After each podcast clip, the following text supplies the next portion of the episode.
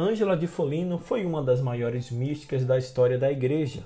A sua espiritualidade serviu de exemplo para muitos gigantes da fé, como Teresa de Ávila e Isabel da Trindade. Santa Ângela, que celebramos a memória hoje, foi canonizada por Equipolência em 2013 pelo Papa Francisco.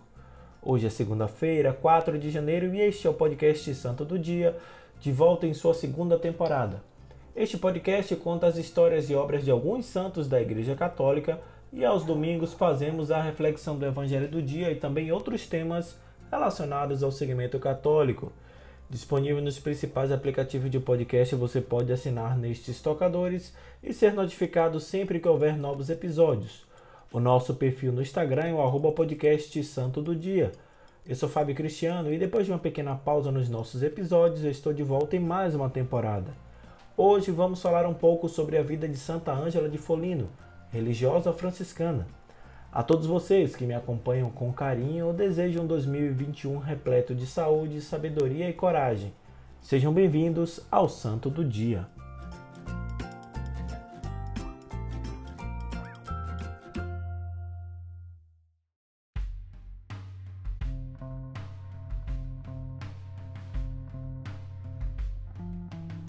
A história de Santa Ângela, considerada uma das primeiras místicas italianas, poderia ser o roteiro de um romance ou novela, com final feliz, é claro.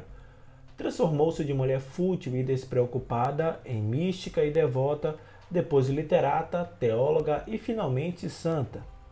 A data mais aceita para o nascimento de Ângela em Folino, perto de Assis e de Roma, é o ano de 1248 ela pertencia a uma família relativamente rica e bem situada socialmente. Ainda muito jovem, casou-se com um nobre e passou a levar uma vida ainda mais confortável, voltada para as vaidades, festas e recreações mundanas. Assim viveu até os 37 anos, quando uma tragédia avassaladora mudou sua vida.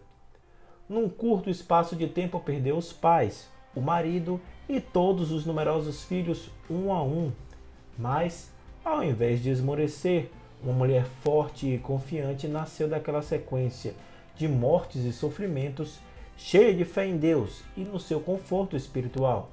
Como consequência, em 1291, fez os votos religiosos, doando todos os seus bens para os pobres e entrando para a Ordem Terceira de São Francisco, trocando a futilidade por penitência e oração. O dom místico começou a se manifestar quando Santa Ângela recebeu em sonho a orientação de São Francisco para que fizesse uma peregrinação a Assis. Ela obedeceu e a partir daí as manifestações não pararam mais.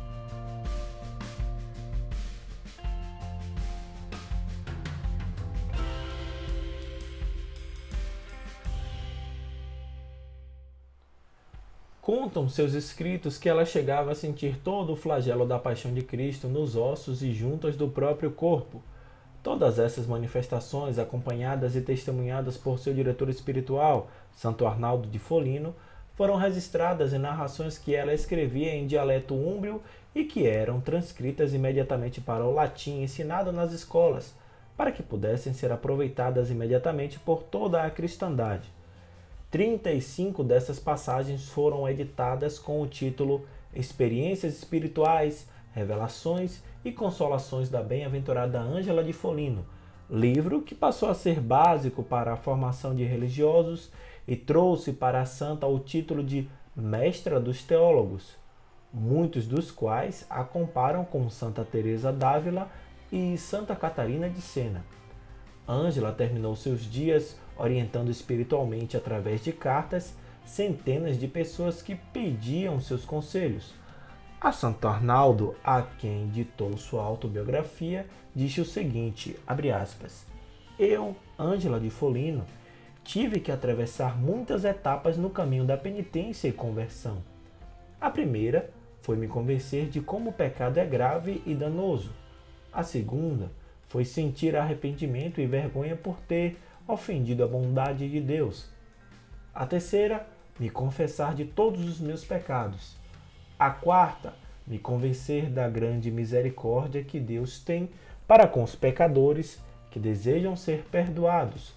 A quinta, adquirir um grande amor e reconhecimento por tudo que Cristo sofreu por todos nós. A sexta, sentir um profundo amor por Jesus Eucarístico. A sétima, aprender a orar, especialmente rezar com amor e atenção o Pai Nosso. A oitava, procurar e tratar de viver em contínua e afetuosa comunhão com Deus. Fecha aspas.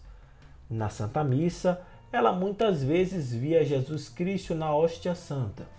Morreu em 4 de janeiro de 1309, já sexagenária, sendo enterrada na igreja de São Francisco, em sua cidade natal.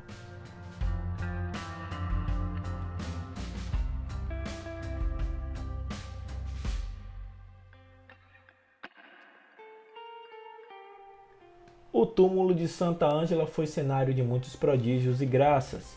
Assim, a atribuição de sua santidade aconteceu naturalmente àquela que os devotos consideram como a padroeira das viúvas e protetora da morte prematura das crianças.